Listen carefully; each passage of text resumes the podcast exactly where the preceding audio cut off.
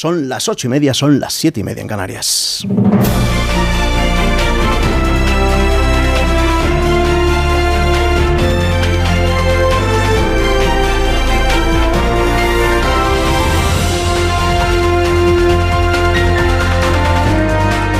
Estamos en más de uno en esta mañana del lunes 3 de abril de 2023. Vamos a estar así hasta las 12 y 20 minutos. Bueno, luego a partir de las 10 viene por aquí Begoña Gómez de la Fuente y ya les cuenta muchas más cosas y más entretenidas y más interesantes y o no, o no, o no, o no, claro.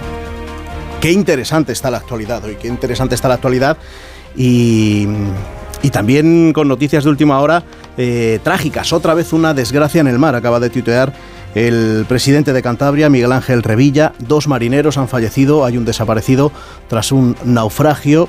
Siete de sus tripulantes han sido rescatados con vida. El buque Villaboa 1 zozobró a las 5 de esta madrugada, hace tres horas y media tan solo, frente a Cabo Mayor en Cantabria. Se están investigando ahora mismo las causas. Según las autoridades portuarias, el pecio se ha hundido en su totalidad otros siete tripulantes, eh, como les digo, han sido rescatados con vida. Se está intentando localizar a un marinero que continúa desaparecido. En total viajaban 10 personas, 10 personas a bordo. Hay dos fallecidos, según ha contado hace nada, hace unos minutos, el presidente de Cantabria, Miguel Ángel Revilla. Hasta conocer esta noticia, pues la noticia del día y va a seguir siendo la de las últimas, la de las próximas horas y de la de los próximos días es lo de Yolanda Díaz que se recoge así en las portadas. Miren, en el país entrevista a la vicepresidenta del gobierno, dice, sumar es un revulsivo político y no sería un fracaso sin Podemos. Lo cierto es que le preguntan, ¿dentro de esa autonomía un sumar sin Podemos sería un fracaso? Ella contesta, en absoluto sería un fracaso. Los movimientos ciudadanos los decide la gente y yo sé que sumar va a ser el revulsivo de la política española en este tiempo, lo tengo clarísimo.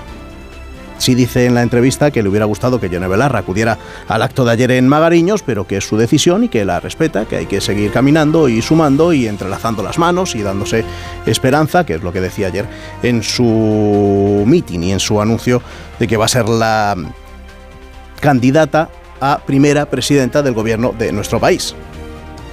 Sin Podemos. Ayer en el, en el acto, Díaz ignora a Podemos, titula La Razón porque no nombró en ese discurso a los morados. Díaz entierra a Podemos, es lo que dice el mundo. Mismo verbo enterrar utiliza el diario ABC. Claro, lo de enterrar y luego resucitar y tal, como estamos en Semana Santa, pues todo queda muy, muy ligado. Hablando de Semana Santa, ha empezado con susto en Vélez Málaga. Ayer, en la procesión de la Pollinca y la Virgen del Rocío, la imagen de la Virgen y su manto echaron a arder por una vela que había mm, la Candelaria que volcó hacia atrás, que prendió el manto y claro, las llamaradas fueron hacia arriba, quemando la imagen, un brazo, la propia cara. Solo fueron 30 segundos, cuenta el diario Sur, pero medio minuto de una gran tensión. Entre gritos, el fuego ha podido ser sofocados con la ayuda, sofocado con la ayuda de un extintor que ha facilitado la policía local, es lo que dice este diario. Hasta la llegada de ese extintor fueron los propios hermanos cofrades los que se subieron rápidamente y con sus manos intentaron apagar ese fuego. Claro, están heridos y ahora tienen que ser retratados de estas heridas al intentar apagar el fuego. Miren, se va a hablar también mucho de los patinetes. O el del alquiler de los patinetes. Por ahora en París, porque van a vivir su último verano. Se prevé que de aquí al 31 de agosto vayan desapareciendo que es cuando acaba el contrato de, mm, que tenían estas empresas con el ayuntamiento de la capital francesa. ¿Por qué? Pues porque la alcaldesa Anne Hidalgo, no muy partidaria de renovar esos contratos, pues había em, anunciado una consulta para que los ciudadanos y los vecinos de París, al menos un millón trescientos mil de estos vecinos, pudieran decidir si había que renovar o no esos contratos. Y dice, lo que decidan, yo lo voy a hacer. Bueno, pues esa consulta se realizó ayer y es verdad que participaron pocos, 100.000 vecinos de París, pero de los 100.000, 90.000 dijeron que no hay que renovar el contrato a las empresas que alquilan patinetes en París. Por dos razones. Primero, los accidentes que están provocando. 500 el año pasado, con tres fallecidos, y después porque la gente que los utiliza luego los deja tirados por ahí en cualquier parte. Que en lugar de llevarlos a sus sitios, al sitio donde hay que estacionarlos, pues los deja por ahí tirados y la gente que no quiere usar patinete pues se los tiene que encontrar. Dice Liberación, el 89% de los parisinos dice no a los patinetes eléctricos. La votación no tiene valor legal, pero la alcaldesa Ana Hidalgo se ha comprometido a respetar el resultado que salga de las urnas. De Parisien explica que los 15.000 patinetes que hay en París irán desapareciendo de forma gradual. El 1 de septiembre no tiene que quedar ni uno. Y miren, ya que hablo de Francia, una polémica. Mm, esta vez eh, con un debate que no es político, sino, si quieren, moral. Tiene que ver con Playboy, la revista, porque la secretaria de Estado francesa de Economía Social y Solidaria de Emmanuel Macron, que se llama Marlène Schiappa, como usted ya sabe, va a aparecer en la portada de la edición francesa de la revista Playboy en el número que se publica el día 8 de abril. Schiappa saldrá en la portada y en varias fotografías en el interior, en todas ellas vestida envuelta en la bandera de Francia, pero ya hay apuestas para saber lo que dura dentro del gobierno. La primera ministra, Elizabeth Borg, lo ha criticado porque dice, a mí no me dijo nada de que iba a salir en Playboy. Claro, tendría que hacerlo. Ahora le pregunto a los tertulianos para ver qué opinan y si ven a una secretaria de Estado en nuestro país posando para Playboy y qué pasaría si lo hace, oye. ¿Podría? Más de uno en Onda Cero.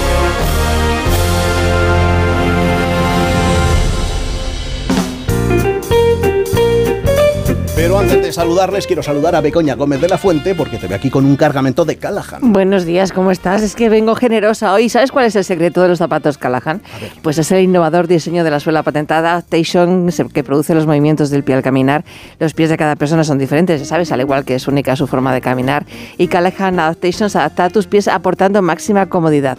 Los zapatos Callahan son la fusión de artesanía con las últimas tecnologías. Descubre así todas las novedades para esta primavera en las mejores zapaterías y en callahan.es. Tecnología, diseño y confort a buen precio. Más de uno en Onda Cero.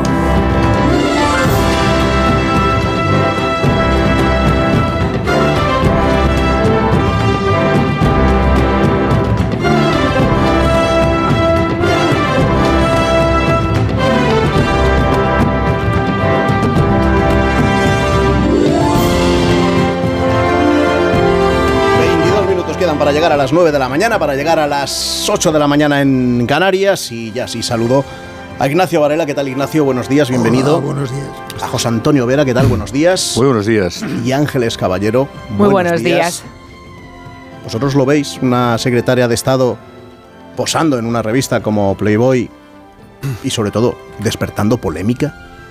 Ángeles. Eh, como posibilidad puede existir y la polémica, por supuesto, creo que existiría porque tenemos precedentes no de cabeceras como Playboy, pero hay algunos eh, precedentes sonados como el reportaje y el posado que hicieron algunas ministras del gobierno de Zapatero para la revista Vogue, la que nos fijamos muchísimo en esas imágenes cuando el contenido de reportaje no hablaba nada de moda, sino 100% de política y se montó una escandalera notable e incluso vimos a una portada también de Soraya de Santa María con una especie de vestido lencero y descalza que poco más que pareció que había protagonizado una escena de películas para adultos, con lo cual eh, polvareda habría, pero la posibilidad, mm, pues me imagino que por qué no, y sobre todo, como tú decías ahora, ¿no? ¿A quién a quién hay que mm, con quién hay que consultar este tipo de decisiones, ¿no? Yo creo que, que es, un, es un asunto delicado, cuanto menos. Quizás sobre todo cuando hablamos de mujeres, la semana pasada, eh, si no recuerdo mal, fue cuando eh, eh, Núñez Feijó aparecía, claro, también vestido, elegante, en la revista Yodona, si no me equivoco, Exacto. y no hubo debate ni nada. Bueno, y, mi- y Macron ha salido un poquito así, como también, eh, así un poco eh, cachas tirado, así eh, como en una especie de sofá o una especie de, de sillón. Y bueno, pues, o sea, al final la, la percepción y la, y la imaginación que le puede despertar a uno una imagen, ahí no nos podemos, no nos podemos meter, ¿no? Hasta qué punto puede ser alguien atractivo o sexy. Hemos visto y reportajes que se han hecho también con, con, con líderes políticos también. Recuerdo uno, si no me equivoco, también de Albert Rivera en, en Vanity Fair, también un poco con maneras un poco de Tom Cruise en Maverick, así como posando también, echando cartas, bueno, lo que cada uno despierte, pero es verdad que es un es un contexto que quizá tenemos a los políticos muy encorsetados en su faceta de políticos y cuando la rompen siempre nos genera, también es verdad que dependiendo de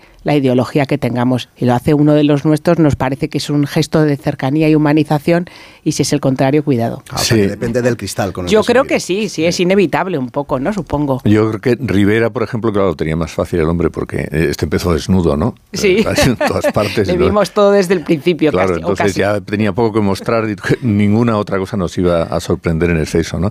Yo creo que aquí tienen que tener cuidado con nuestros colegas los fotógrafos, que siempre son buenísimos, por cierto, claro, te llevan al huerto rápidamente, porque te empiezan a decir, uy, estás, estás fenomenal, si te pusieras con este otro gesto, tal, y al final muchos, yo creo que, por ejemplo, mm, Soraya en su momento, se la, llevaron perfectamente sin que uno tenga la percepción de qué es lo que van a sacar después de mí en esa portada, que luego da la vuelta mm, al mundo en este caso no, pero a España sí, ¿no?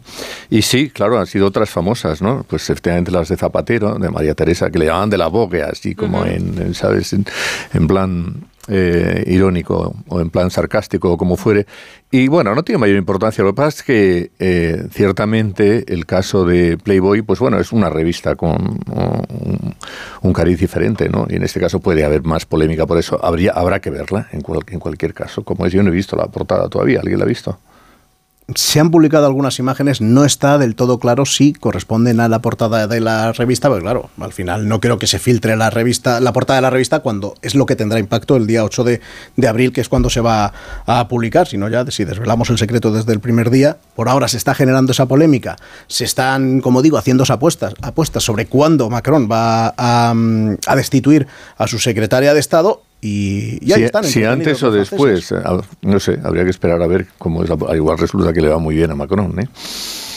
Bueno, no sé yo lo que, lo que pensará por lo que están diciendo y por lo que ya ha dicho la primera ministra, la señora, la señora Born. Varela, ¿A ti qué te parece? Me parece asombroso que seáis capaces de sacar tal cantidad de consideraciones y reflexiones y palabras a este hecho. A mí es que Playboy me parece una cosa muy antigua porque me remite a mi adolescencia pero bueno, Cuando, cuando, la, cuando la gente la compraba y decía que la compraba por ver los artículos. Otros, ¿no? es como interview también por los reportajes. artículos muy interesantes y tal.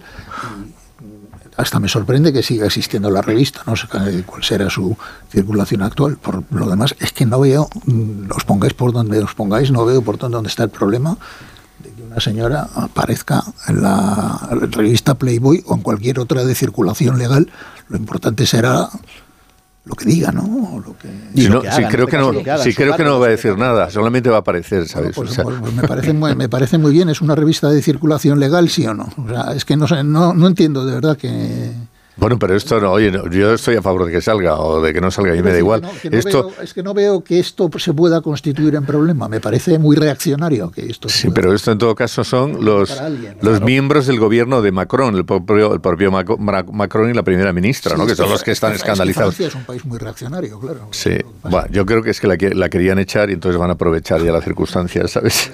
que esto a veces vino muy bien. Era en su conocimiento de la trayectoria política de, la secretaria de Estado, pues Ojalá todos los problemas políticos que tenemos en Europa fueran que una señora, de, una secretaria de Estado sale en una revista. Hombre, desde luego lo que es una revista bastante, bastante pudibunda, por cierto, Playboy. ¿eh? Bueno, ya para los tiempos en que vivimos, imagínate. Claro, pero muchas veces esto lo que nos permite ver es que a veces estas eh, polémicas un tanto artificiales que pensamos que solo las tenemos aquí en España, pues no las tenemos solo en, nuestro país. Por ejemplo, Francia, con todo lo que tiene encima el gobierno, el gobierno de, Macron, con las pensiones, con las revueltas, con la posibilidad o no de que eh, destituya a, la primera ministra Born y de que afronte el final de su presidencia de otra manera y con otro gobierno para ver si así calma, calma la calle, pues al final la polémica, por lo menos de estas últimas horas, y veremos lo que dura, es este. citado, eh, somos bastante menos pudibundos que en Francia y somos bastante menos puritanos. No, hombre, desde luego, mucho más. No creo que aquí hubiera el menor problema, vamos. Pues veremos, oye, a lo mejor... Vamos, todo esto es muy... A mí me suena a una cosa muy rancia y muy antigua. y por eso hay que denunciarlo. Di que sí, Vera. Dejarme, porque quiero preguntar, mm, conocer vuestra opinión sobre lo que ocurrió ayer en el Polideportivo de, Magariños, el acto de, de, presentación ya, por fin, de, la candidatura o la aspiración de Yolanda Díaz a mm, alcanzar la presidencia del gobierno, esa es la aspiración que tiene, convertirse primera presidenta de, de España, pero antes de preguntaros a vosotros, quería hablar con alguien que no estuvo allí, que no es de Podemos, pero pero que es un dirigente muy destacado de un partido que sí que forma parte de, Sumar y que sí que apoya esa aspiración, aspiración de Yolanda Díaz. Joan Baldoví, diputado de Compromís, candidato a la Generalitat Valenciana. Buenos días, gracias por estar esta mañana en Más de Uno. Hola, muy buen día, buenos días. Encantado de estar con vosotros. ¿Qué le pareció el acto de ayer? Pues la verdad es que generó muchísima ilusión. El acto estaba a reventar. Eh, se hizo un anuncio eh, para la presidencia del gobierno y creo que eh, eso ha generado mucha ilusión.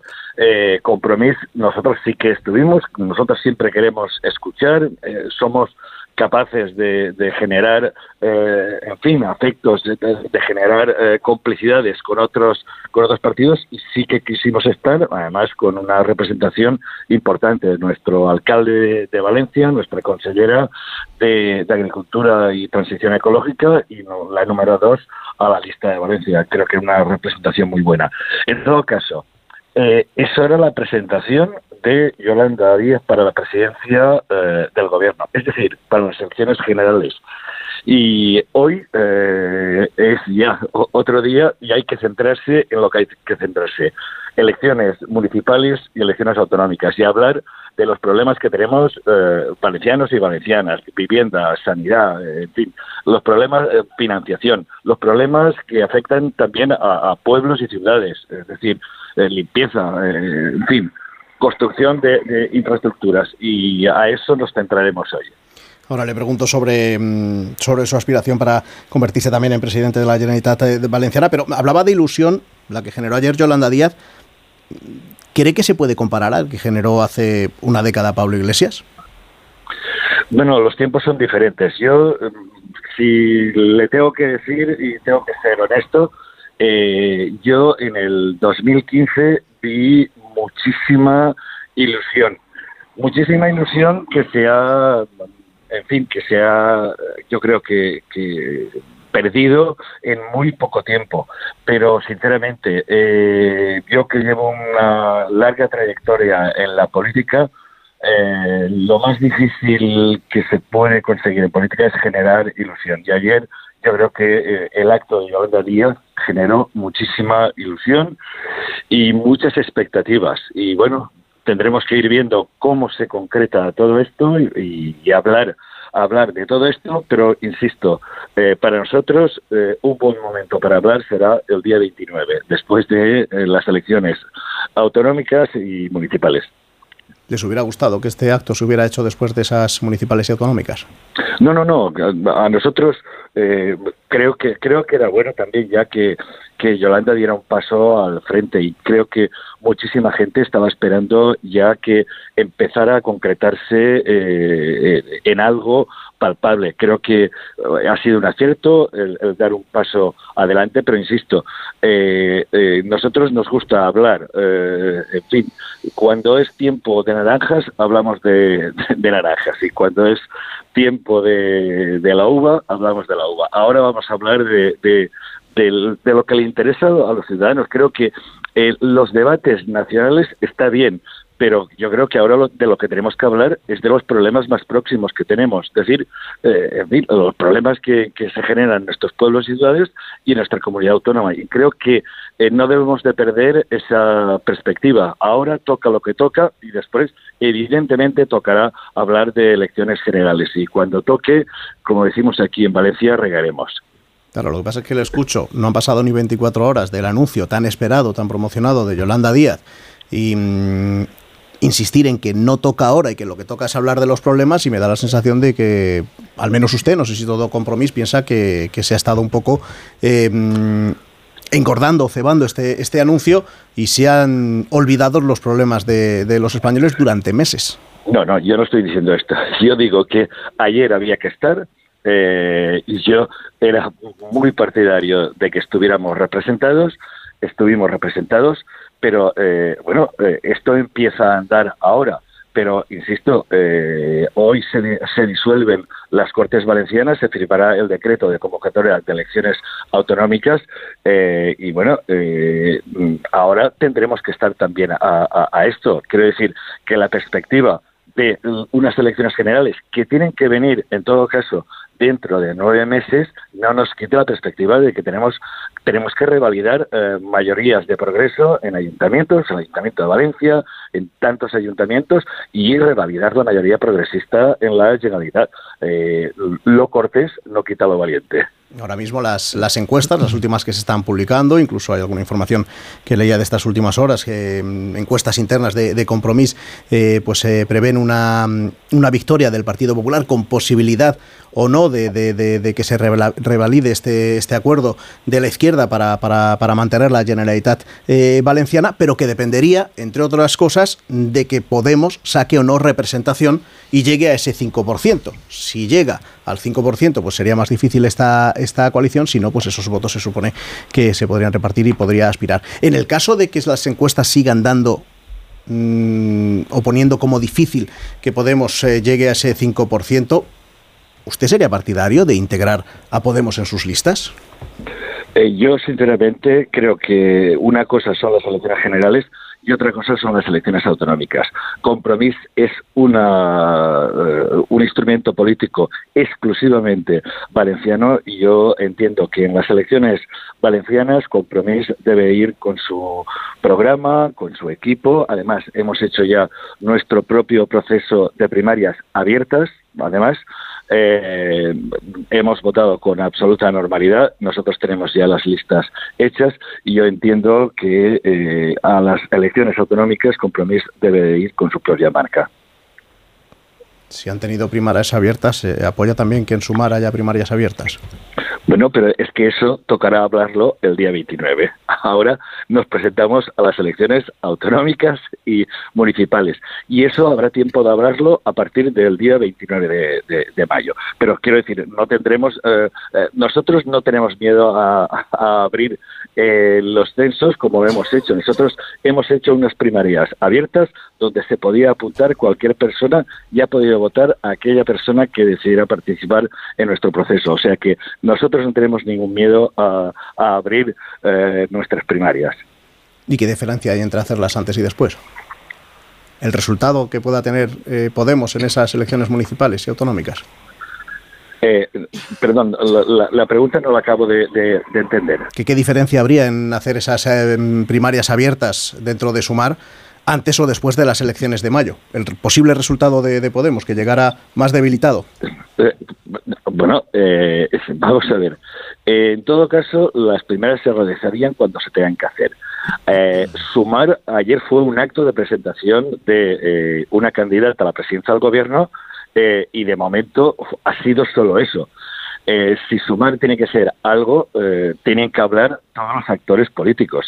Y yo creo que, eh, en definitiva, ahora tenemos que estar centrados en lo que tenemos que estar centrados, que es en ganar las elecciones autonómicas y, municipales.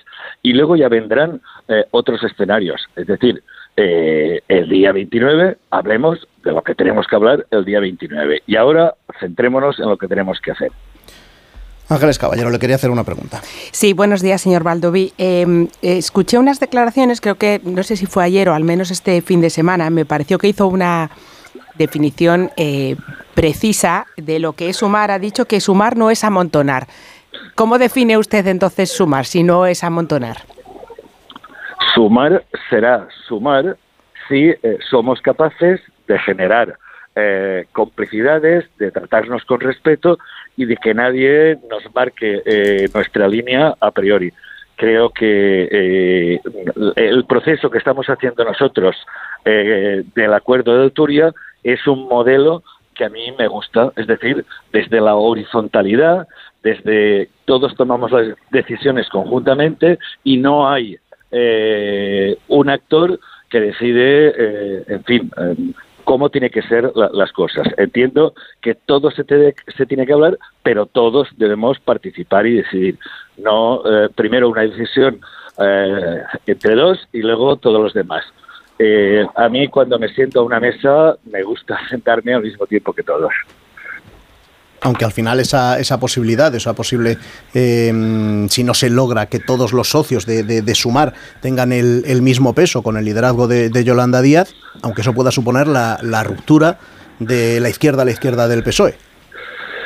Bueno, eh, aunque pueda suponer lo que pueda suponer, quiero decir, eh, lo que no se puede es eh, amontonar y al final que nos haga eh, una experiencia como la de Andalucía. Creo que eh, hacer las cosas eh, a última hora y deprisa y corriendo, y a mí me gusta, insisto, hablar. Y hablar cuando toque. Y para mí, hablar de todo este proceso, insisto, ayer fue solo la presentación de la candidata, no hay más, y esto se irá definiendo en el tiempo, con paciencia, con complicidades y si puede ser eh, con pocas eh, con pocas reglas. ¿eh?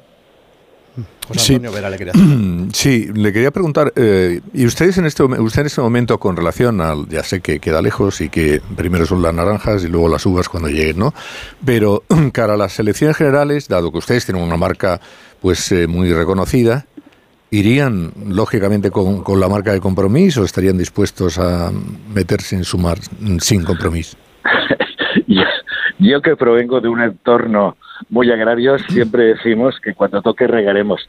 Este es un tema que ahora mismo no se ha planteado, pero a nosotros, evidentemente, creemos que la marca Compromís ahora mismo es una marca que, que suma, es una marca consolidada en el panorama político valenciano y, por tanto, nosotros eh, querríamos, evidentemente, que apareciera. Pero vamos, eh, nosotros eh, hablar eh, siempre estamos dispuestos a hablar y además lo hemos lo hemos demostrado cuando hemos ido con otros partidos y, y cuando hemos eh, estado negociando eh, decretos o leyes en el gobierno creo que nosotros somos gente de fiar gente que cuando dice eh, que esto es así cumple pero nos gusta primero que quede todo bien claro. Y ahí en el mismo paquete con Podemos esto le pone o no eh, vamos a ver, nuestra experiencia no fue uh, satisfactoria eh, en el pasado.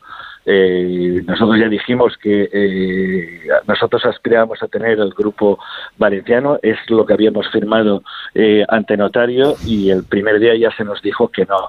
Y luego, sinceramente, yo algunas veces me he sentido eh, bastante maltratado por alguna gente de, de, Podemos, yo creo que inexplicablemente, porque al fin y al cabo eh, Compromís ya existía eh, cuando vino Podemos eh, y eh, creo que hemos sido un socio que siempre, siempre ha cumplido con aquello que había pactado.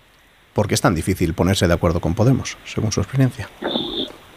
Eh, eh, no sé, con nosotros es fácil, se lo digo de verdad. Fíjese que eh, nosotros en el acuerdo de Turia hemos ido sumando eh, nuevas voluntades y, y, la verdad es que cada vez que nos juntamos eh, tenemos más sintonía, vamos, eh, en fin, creamos muchísimas complicidades y no sé no sé, no sé, eh, en fin, eh, cada uno es como es. Nosotros eh, nos gusta crear complicidades y, horizontalidad, respeto mutuo desde, desde la diferencia. Mm, en fin. O sea que mmm, con Podemos, si, si ustedes crean eh, complicidades y apuestan por el diálogo y mm, por llegar a acuerdo, Podemos que es como, como, como el niño que tiene la pelota y que dice solo se juega lo que yo quiero y si no quiero no, si no se juega esto no se juega nada.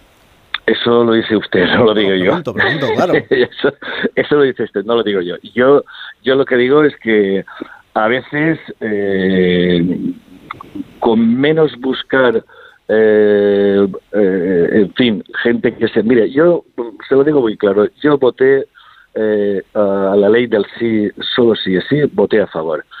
Eh, no voté a favor de, me abstuve porque entendía que probablemente esa era una, la, la, mejor solución. Y al, en, en, la reforma del Partido Socialista.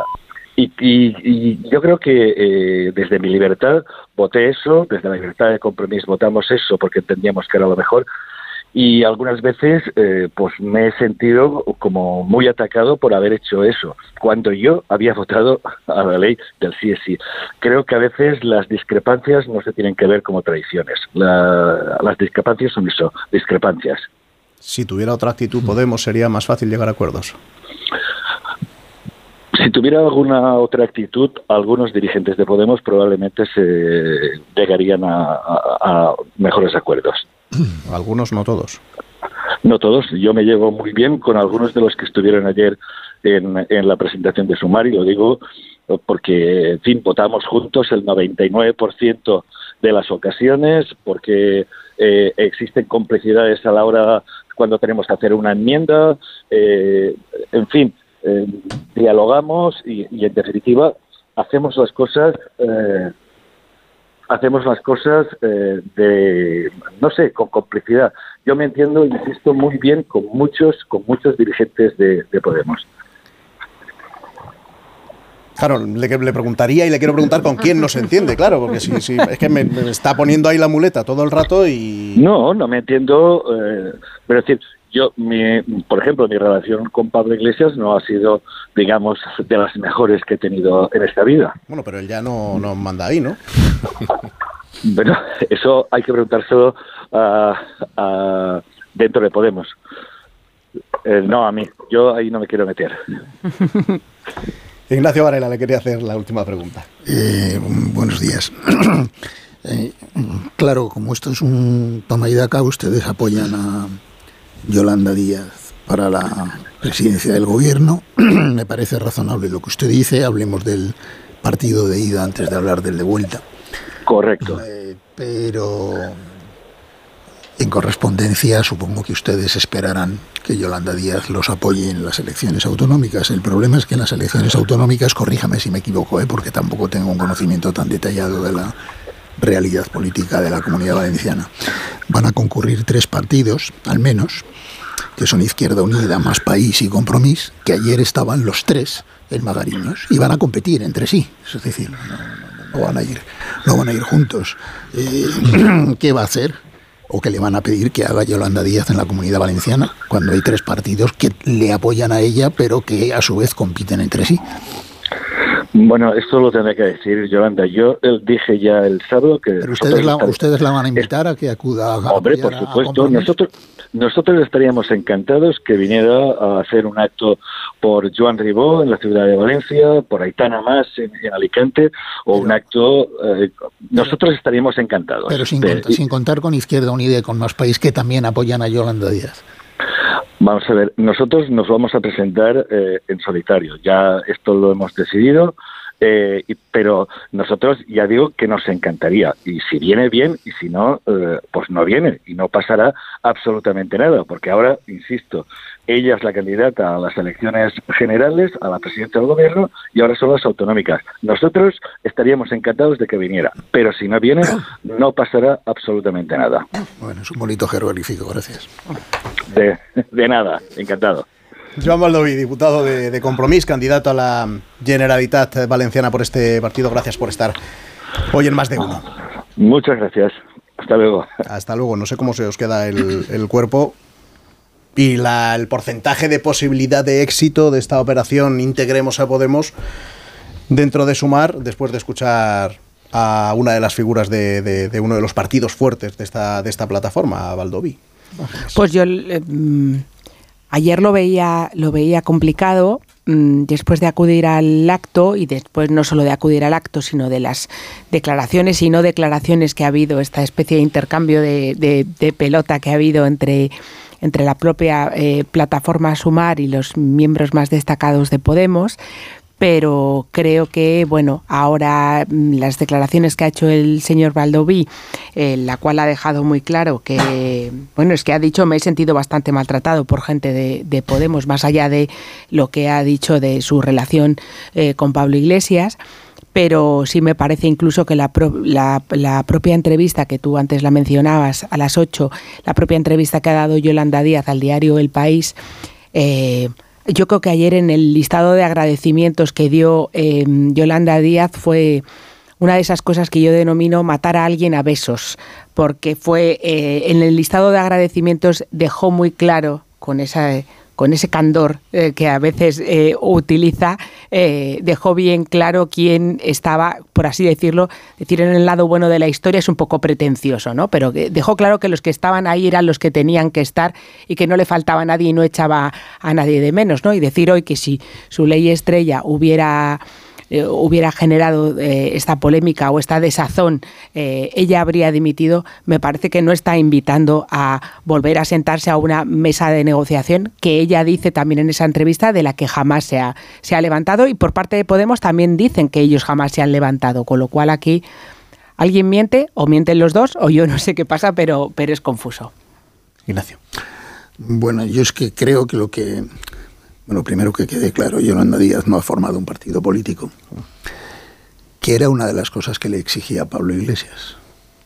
Forma un partido político y luego de partido a partido negociamos. Bueno, no ha formado un partido político, lo único que hemos visto ayer es la presentación de, de una ceda de izquierdas. La confederación, de una especie de confederación inorgánica eh, que carece de órganos comunes por completo y en donde cada uno de sus componentes conserva absolutamente su propia soberanía política, como acabamos de escucharle al señor Saldoví, Baldoví, eh, y orgánica, y sencillamente pues tienen un elemento, un rostro común.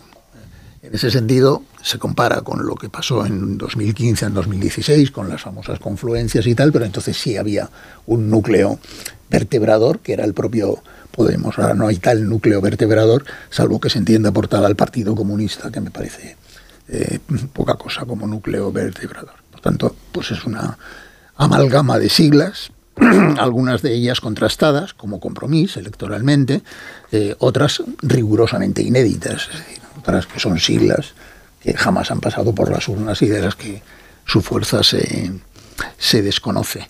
Eh, yo creo que lo que ayer ha aparecido eh, es un peligroso rival electoral para el Partido Socialista, no para Podemos. Evidentemente, el, objetivo de sumar es liquidar a Podemos. Tenía un amigo que solía decir que no es lo mismo que no te inviten a un acto a que te envíen una no invitación. Podemos ha recibido una contundente no invitación para el acto, para este acto. Eh, pero en realidad no sé muy bien porque todo el mundo dice que lo de sumar le viene muy bien al PSOE. Es un gravísimo riesgo electoral para el PSOE. Y en la medida en que el PSOE se empeñe eh, o caiga en la tentación de transmitirle a sus propios votantes que es indiferente votar PSOE o votar Yolanda Díaz porque al final todo irá a la misma cesta, se está abriendo una vía de agua a sí mismo, eh, una potencial vía de agua que estoy seguro que corregirán porque como no van a ir juntos a las elecciones generales, ¿verdad que no van a ir juntos, no van a compartir candidatura? Pues al final van a tener que diferenciarse y competir por un electorado común. Por tanto, quien, tiene que estar preocupado desde mi punto de vista por la potencialidad de sumar, no estando Pablo Iglesias y Podemos, a la cual ya mm, se le ha extendido un, eh, un certificado de, no de defunción, pero en fin, de liquidación progresiva, sino el Partido Socialista, al cual le acaba de aparecer un rival por la izquierda eh, preocupante, que puede ser potencialmente preocupante. Ya veremos porque estas confederaciones inorgánicas, pues a veces se ligan, se desligan con la misma facilidad con las que se ligan. Por otra parte, mire, es que es completamente imposible para un ciudadano común establecer cuáles sean las diferencias doctrinales, teóricas o políticas entre Podemos y la constelación de fuerzas que se unen bajo Yolanda Díaz. Es completamente imposible. Si le hubiéramos hecho esa pregunta al señor Valdoví, no habría sido capaz de expresarlo. Lo que sí que hay es una diferencia estratégica fundamental. Y es que sencillamente eh, la coalición o la confederación que ha formado Yolanda Díaz tiene como perspectiva estratégica la repetición de la coalición, de, o sea, la prolongación en la próxima legislatura de la actual coalición de gobierno, bajo la presidencia de Pedro Sánchez, y yo creo que eh, Pablo Iglesias, desde hace mucho tiempo, tiene claro que no tiene nada que ganar de la continuidad de Pablo Iglesias como presidente del gobierno durante otros cuatro años, de la mano de Yolanda Díaz e Íñigo Errejón. Porque ni él iba a poder mm, influir decisivamente en la orientación de ese gobierno, ni el estatus de los actuales miembros de Podemos se iba a respetar, ni siquiera en su nueva vertiente de empresario iba a progresar más de eh, empresario mediático. Iban a progresar más sus medios eh, haciendo de palmero subalterno de mediático del gobierno de Pedro Sánchez, en donde, por cierto, tiene una competencia durísima por medios mucho más potentes que tal. Por lo tanto, yo creo que Pablo Iglesias tiene en la cabeza claramente la perspectiva de un próximo gobierno de la derecha y de renacer de sus cenizas desde una eh, oposición muy minoritaria, si es que para esto te sobra con cuatro diputados, vamos, desde una oposición muy minoritaria, una, más que una oposición, una resistencia muy minoritaria al gobierno de la derecha, y ahí la duda es si, eh, si ese análisis no lo pueden estar compartiendo también de alguna manera fuerzas tan claves como RC y Bildu, que siempre han coincidido mucho más con Pablo Iglesias en sus perspectivas estratégicas que que Yolanda Díaz y todas estas otras fuerzas.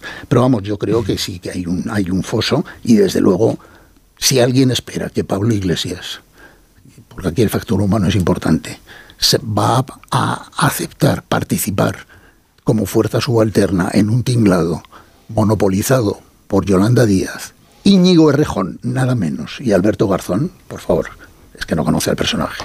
Ayer hablabas, ahora de, la posición de Esquerra más cercana a Podemos. Ayer justo eh, las dos reacciones, digamos, más eh, cercanas a, Podemos fueron por una parte eh, Monedero, uno de los fundadores, criticando a Yolanda Díaz por olvidar a quien le había puesto ahí y por otra Gabriel Rufián, el, diputado y portavoz de Esquerra en el, en el Parlamento, haciendo una crítica muy similar al hilo del, apoyo de, la posición de Esquerra en, la reforma laboral, diciendo que Yolanda Díaz había apuñalado también a quien la había puesto ahí.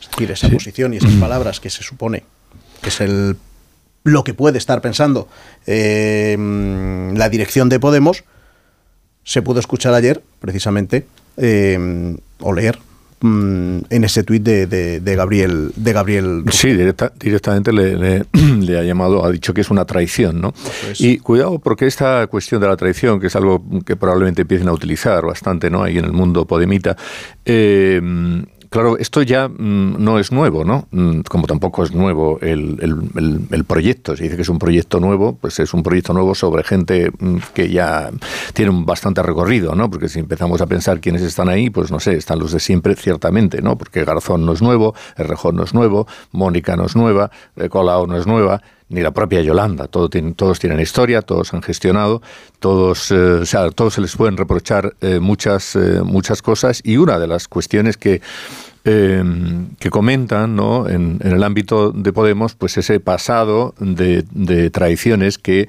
eh, entrecomillado, esto de traiciones que son siempre palabras em, duras, ¿no? que, Yolanda pues habría protagonizado a lo largo de su historia política, con Beiras, con el Partido Comunista, ahora con, con Pablo Iglesias. Cuidado porque Pablo Iglesias es quien la designa ella. Vale, y cuando le dice que, que mm, eh, la, designa, que a lo mejor podían haber hecho primarias, ¿no? Pero en fin, eh, Iglesias en ocasiones tiene estas cosas, ¿no?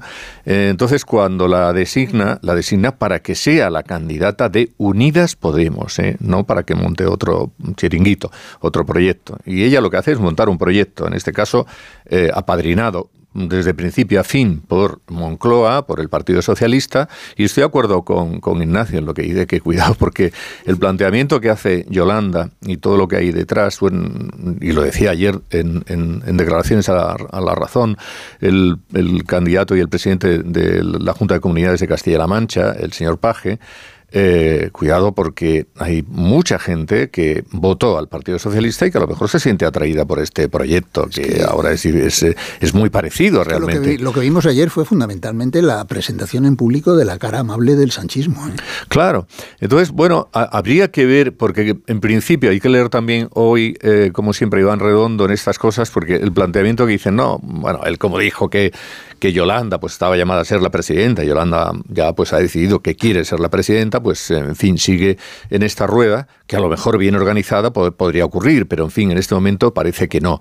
Eh, dice, no, si hay una unión de, de Podemos con este mundo que es de damnificados de Podemos y que difícilmente se van a poner de acuerdo con Podemos porque es casi imposible, pero en fin, supongamos que hay una unión al final de intereses, pues bueno, si están por encima de Vox como tercera fuerza, se pueden ir a 50, imagínate, y entonces ahí tienen ya de nuevo la repetición de la coalición, de la repetición de la coalición, pero no sabemos si, como también has comentado Ignacio, la repetición de el Frankenstein, porque en este momento mm, Bildu y Esquerra Republicana son muy, muy, muy estrechos colaboradores, no de Susana, sino de Pablo Iglesias. Entonces, si no está Pablo Iglesias, pues lo mismo, las cosas no son exactamente iguales. Creo que quieres dar alguna noticia, te veo.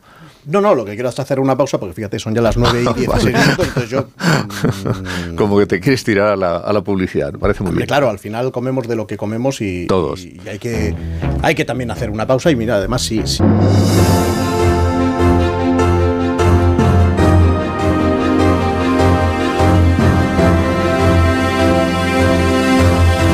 Más de uno. En Onda Cero. Minutos sobre las 9, sobre las 8 en Canarias. Quería abordar yo ahora durante unos minutos, porque hemos estado contando a lo largo de esta mañana, que, mm, este inicio de, la operación especial de tráfico de Semana Santa, pues eh, no ha comenzado em, todo lo bien que, se esperaba. Eh, se han producido en esta primera parte de la operación especial 11 fallecidos, eh, sobre todo mm, ese accidente en, en, Ribadeo con cuatro jóvenes fallecidos es el que quizá más impactada, impactaba, pero, pero, pero como decimos, eh, los accidentes mortales, eh, los siniestros en la carretera en esta Semana Santa pues se siguen, se siguen produciendo. Lleva días la Dirección General de Tráfico recordándonos que es en los trayectos cortos, en las vías secundarias, cuando más peligro se corre también en esta época, o sobre todo en esta época de Semana Santa, cuando vamos a los pueblos, cuando vamos a, mm, a la playa, a la montaña, porque quizá bajamos un poco la guardia y, quería preguntarle al, director de la Dirección General de Tráfico, a Pera Navarro, si, si es que el mensaje no llega o es que hay que insistir mucho más en ese, en ese mensaje. Pera, buenos días. Buenos días. Bueno, bueno, buenos días por decir algo. porque el fin de semana ha sido feo, negro y malo para los que trabajamos en temas de tráfico y seguridad vial. Estoy en Oviedo, estoy ahora pendiente de aquí un rato para ir al funeral del Guardia Civil de Tráfico eh, que, falleció el sábado eh, para evitar que embistiera un coche que embistiera a una prueba ciclista de jóvenes que había aquí en la carretera. Eh, muy duro para todos, muy duro, muy duro para todos, eh, pero bueno, pues esta es la grandeza un poco también de la Guardia Civil, el, trabajar para los demás, el, el, proteger, el ayudar y el auxiliar a los demás, que, da, que hay quien dice que las pocas cosas que da sentido a la vida es ayudar a los demás. En fin. Y luego es verdad que hemos tenido el otro accidente, el de Ribadeo, que es un clásico, Dios mío. son pocos, son pocos, pero que nos llama la atención sobre el drama que hay detrás de los accidentes de tráfico. Claro, es a 7 de la mañana, volviendo de la fiesta, jóvenes de 17 a 19 años, eh, cargados, muy cargados, y bueno, se salen de la vía, pero por una curva que no tiene ningún problema, ¿eh? con lo cual viene un poco por todo esto. Vale, cuatro, insisto, de 17 a 19 años. Dios mío, es que es con toda una vida por delante.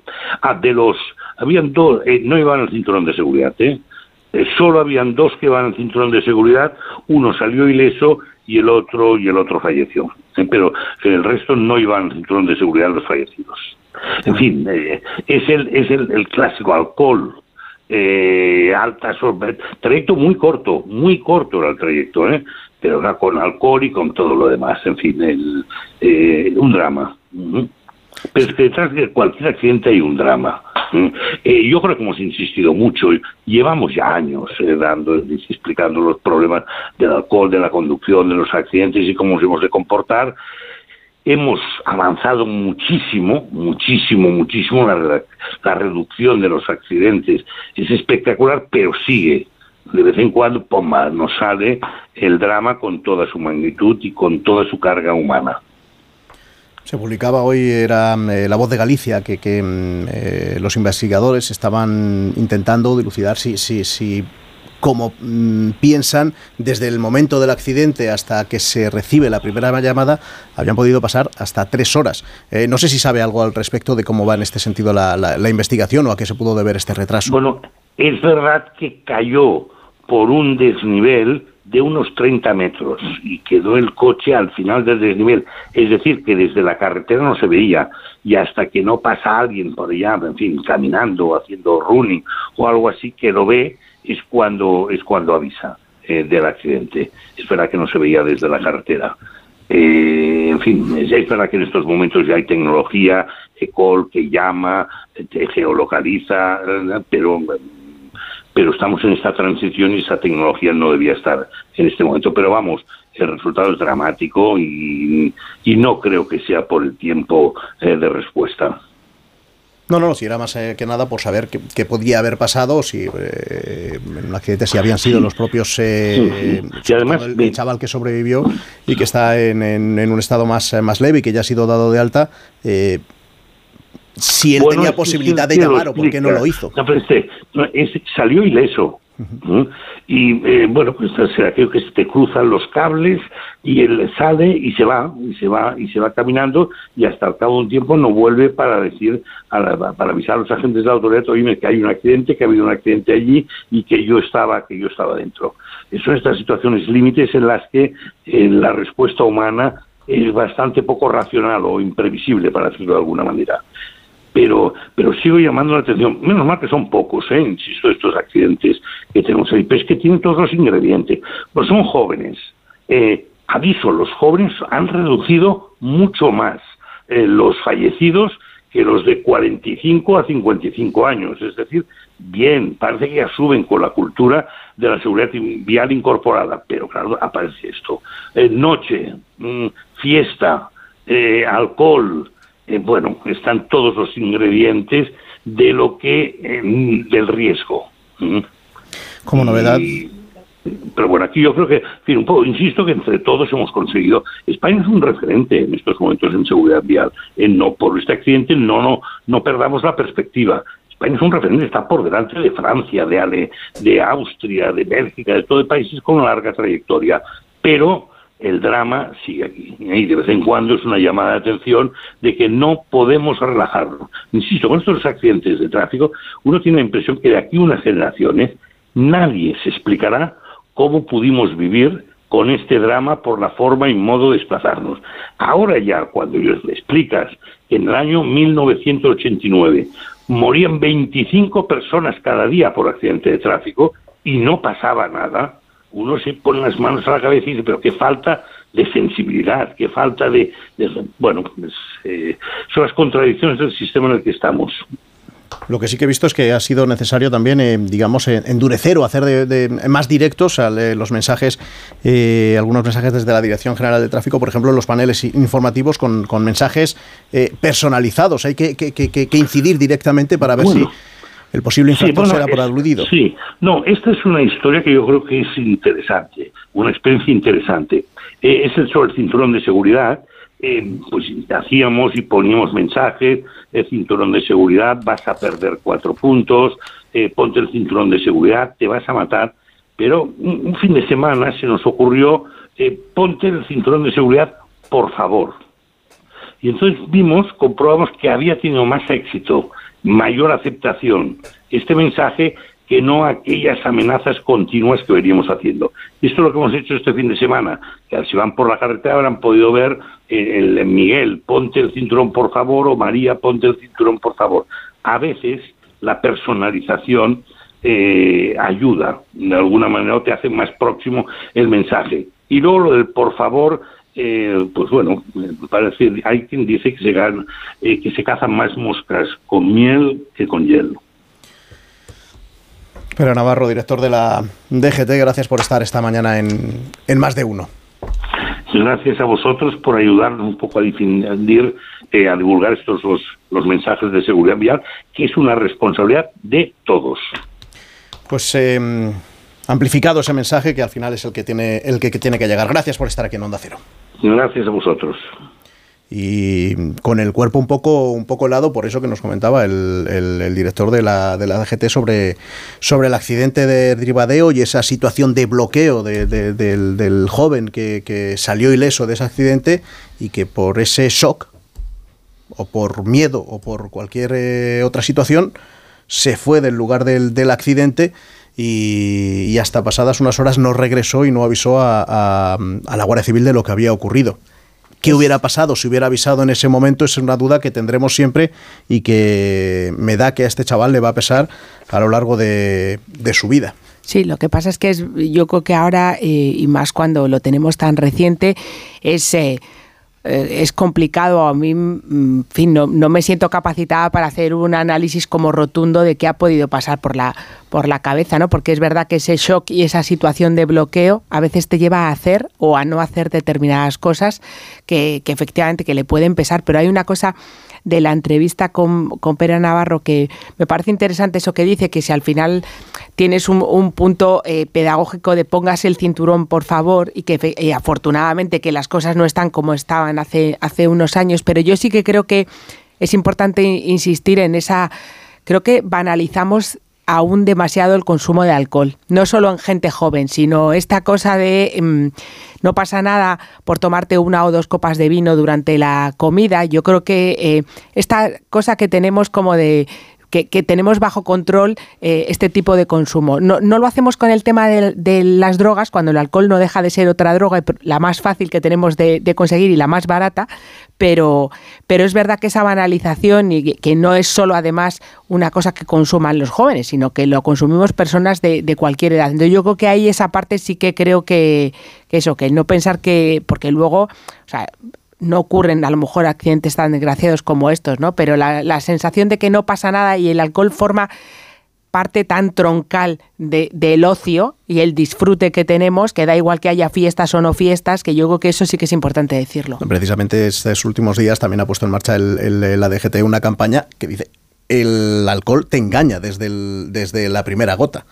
Porque al final uno puede tener la sensación, efectivamente, de que, bueno, total, es una, esto no pasa nada, es un vino, es un, eh, una cerveza. Bueno, pues desde esa primera también puede tener eh, eh, sus efectos a la hora de, no, porque, Porque pues, ya sabemos, te vas en, creciendo, ¿no? Con el alcohol. Al principio te vas envalentonando y piensas que tú eres capaz de tantas cosas que luego resulta que no, que no eres eh, capaz absolutamente de nada, ¿no?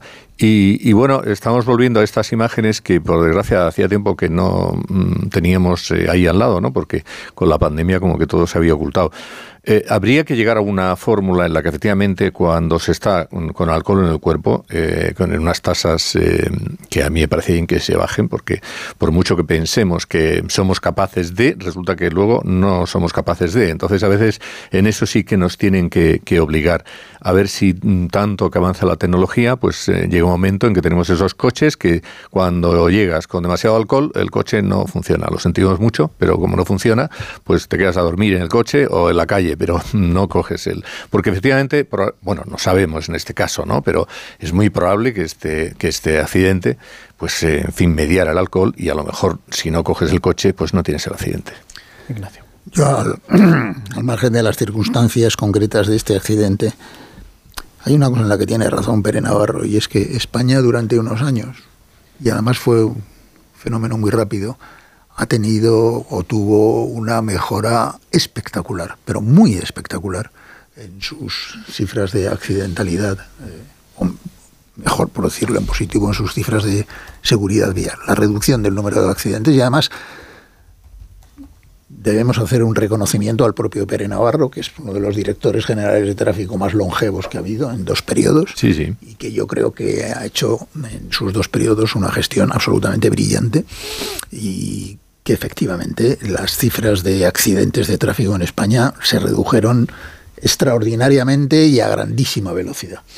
Eh, por tanto, ahí se ha hecho una gestión brillante, pero por alguna razón que desconozco, es verdad que últimamente, en los últimos años, pues no sé si a partir de la pandemia o quizá incluso un poco antes, ese proceso de mejora de la seguridad vial como mínimo se ha estancado. Incluso las cifras han empezado a empeorar. Los vehículos cada vez tienen más eh, mecanismos de seguridad.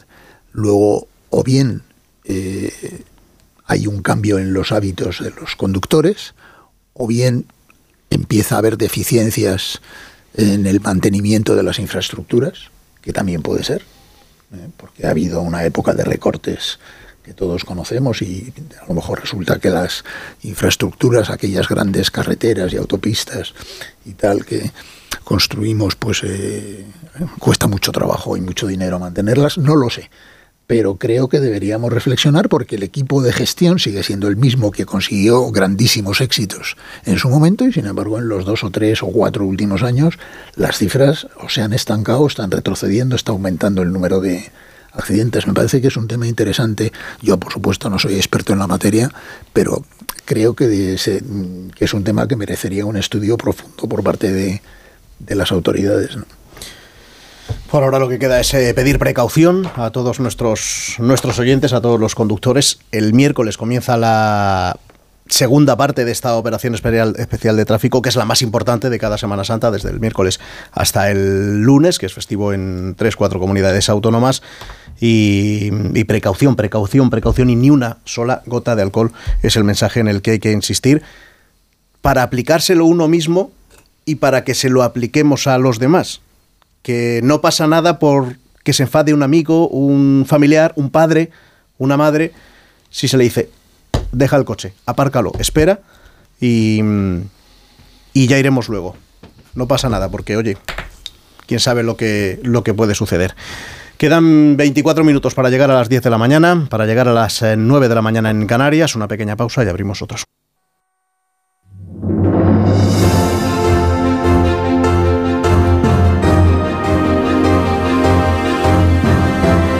Más de uno.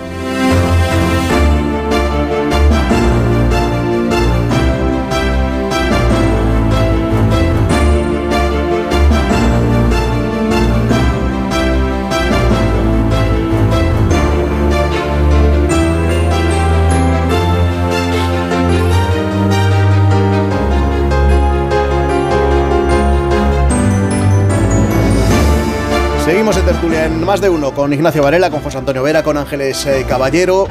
Y tengo aquí una oferta de, temas que os doy a, elegir. Por una parte, quizá el, hecho internacional que más relevancia puede tener en las próximas horas, que es esa eh, visita del expresidente de Estados Unidos, Donald Trump, al juez de, Nueva York, que le va a comunicar los delitos, más de 30 según se publica en los eh, medios eh, estadounidenses, mm, sobre por ese pago a la actriz porno Stormy Daniels de para pagar su silencio fondos, con fondos eh, de la campaña electoral del año 2016, eh, o, bien el aniversario, el gran aniversario político de este fin de semana, que eh, tiene pinta de que ha pasado completamente desapercibido para, para, para muchos, que es ese primer año de Fijó al frente del Partido Popular. Así que echa la oferta, pues escucho vuestras opiniones del tema que preferís tratar a continuación.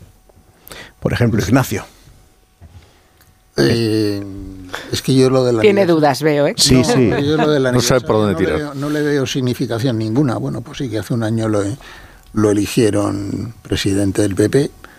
Está claro que en este año, teniendo en cuenta el, lo que le entregaron, que fue un partido que, que se iba por... Estaba por debajo de Vox ¿eh? en aquel momento. Claro, estaba por debajo de Vox, que se iba. Vamos, que se Pablo Casado había conseguido llevarlo a la, a la cima y prácticamente a la escisión. El problema no es que estuviera por debajo de Vox en, la, en las encuestas, que, que, era un problema, es que estaba al borde de una escisión que había provocado su, su, su máximo dirigente. Y en estos momentos, pues eh, la situación del Partido Popular, bueno, pues es favorito para ganar las elecciones, las de mayo para empezar como diría el señor Valdoví, luego ya vendrán lo de las uvas, ¿no? Eh, bueno, pues ha cambiado radicalmente la situación del Partido Popular en este año. Pero vamos, no me parece que el hecho, yo creo que cuando el Partido Popular va a tener algo que celebrar, si es que se confirman las previsiones, será el 28 de mayo. Entonces, no será el aniversario de nada, nada más que de las anteriores elecciones municipales y autonómicas, pero ahí puede ser que tenga algo que celebrar. Por lo demás, no le veo especial. Pues entonces vamos contra. No, hay una cosa, solamente por, por, decir algo así de pasada, que a mí me parece que sí, que es relevante, ¿no? Que es el tema de. Mm, en aquella época, hace un año, bueno, estaba casi todo mal, ¿no? Pero sobre todo había una división y un.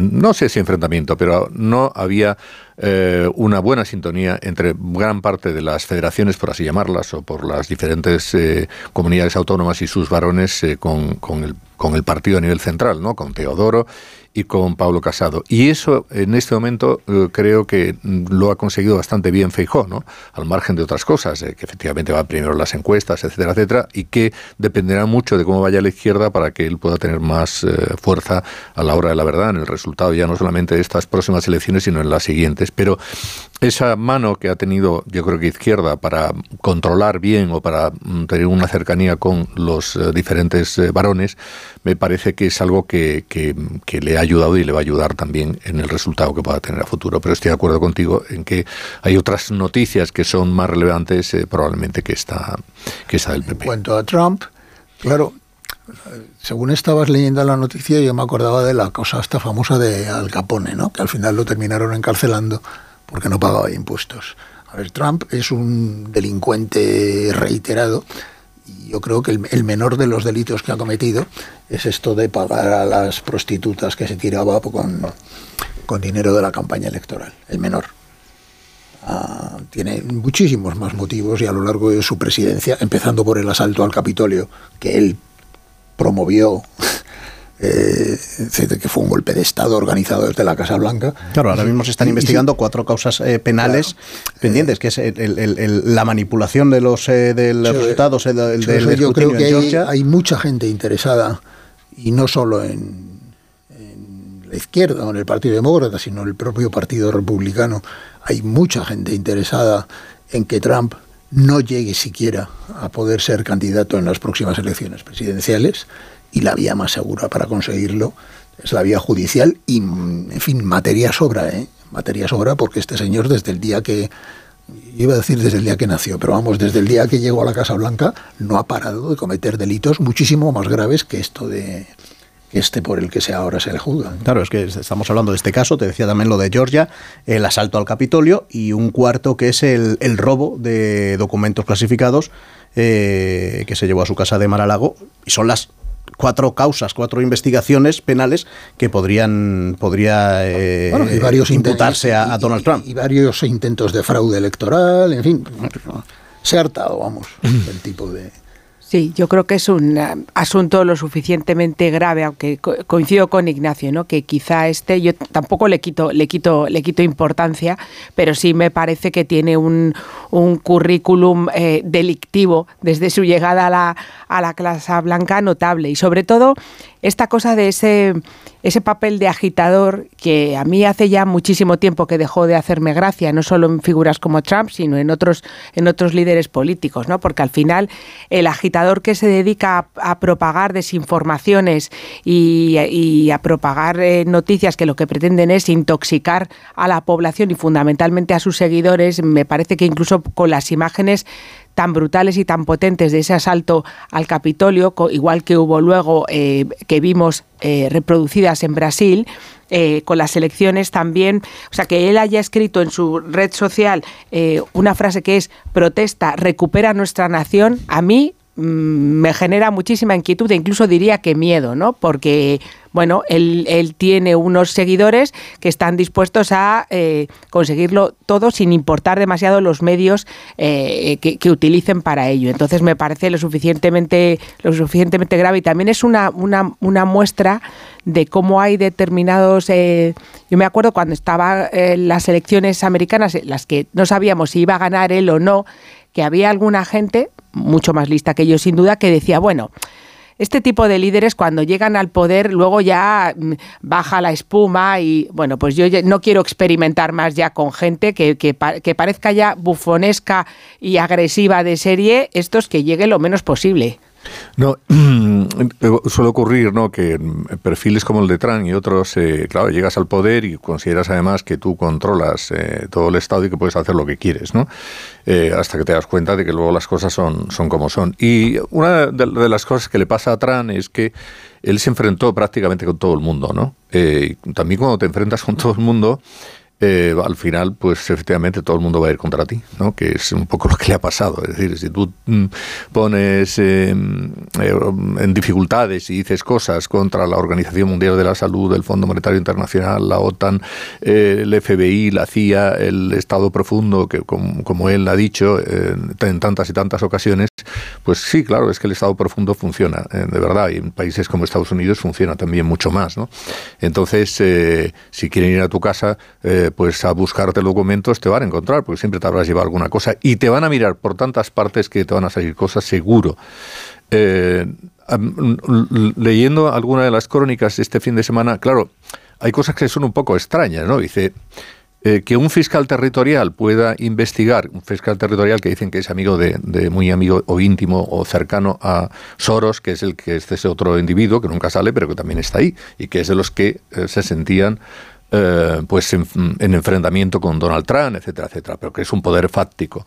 Bueno, eh, si un fiscal territorial de cualquier parte de Estados Unidos puede hacer algo, ya olvidémonos, olvidémonos de que es Trump, contra el expresidente del gobierno y puede poner en marcha un procedimiento, imaginemos aquí en España, ¿no? Entonces tiene no sé cuántos fiscales, no es el mismo caso, porque los fiscales allí son, pueden ser elegidos, ¿no? Eh, directamente, pero si hable un procedimiento contra el presidente del gobierno, caramba, es que te pueden surgir procedimientos por todas partes, ¿no? Porque es algo que no se había producido nunca y ahora sí se produce. Pero en definitiva, claro, cuando te enfrentas con todo el mundo y te enfrentas con todos los poderes del Estado que sí que existen, pues al final eh, van a ir a por ti y van a acabar contigo como probablemente le pase a Donald Trump. Claro, al final ahí la, la, diferencia es que el sistema judicial en Estados Unidos siempre es el mismo, pero esto solo le ha pasado a Trump, pues hombre, algo habrá tenido que ver Trump en que, en que le imputen ahora y, busquen esos, esos que no ha sido, delitos. No ha sido un presidente normal. Pues veremos mañana el espectáculo que ofrece el expresidente de Estados Unidos. En, un momento, mira, es que se está haciendo muy tarde. Eh, dejadme que haga una pequeña pausa y, y rebusco por ahí que creo que hay un tema que os va a encantar y que os quiero preguntar. Más de uno en Onda C yo que quería tratar con vosotros un tema que, os iba a encantar, pero es que ha sacado Antonio Vera un tema que desde luego nos ha entusiasmado, que son las bondades, hombre, claro, de, las yemas de abeto para eh, tratar los resfriados, la tos y... Sobre todo, no, no los resfriados, porque el resfriado lo tienes y ya sabes que el resfriado son eh, siete días sin medicamentos y una semana con medicamentos, o sea, es siempre lo mismo.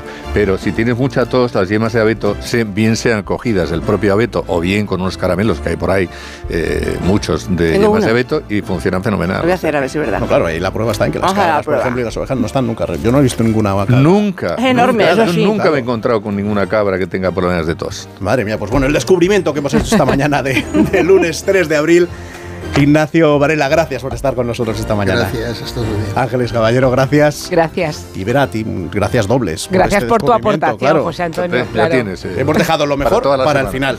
ahora vienen, suenan enseguida las horarias, después la información y después más, más de uno con Begoña Gómez de la Fuente.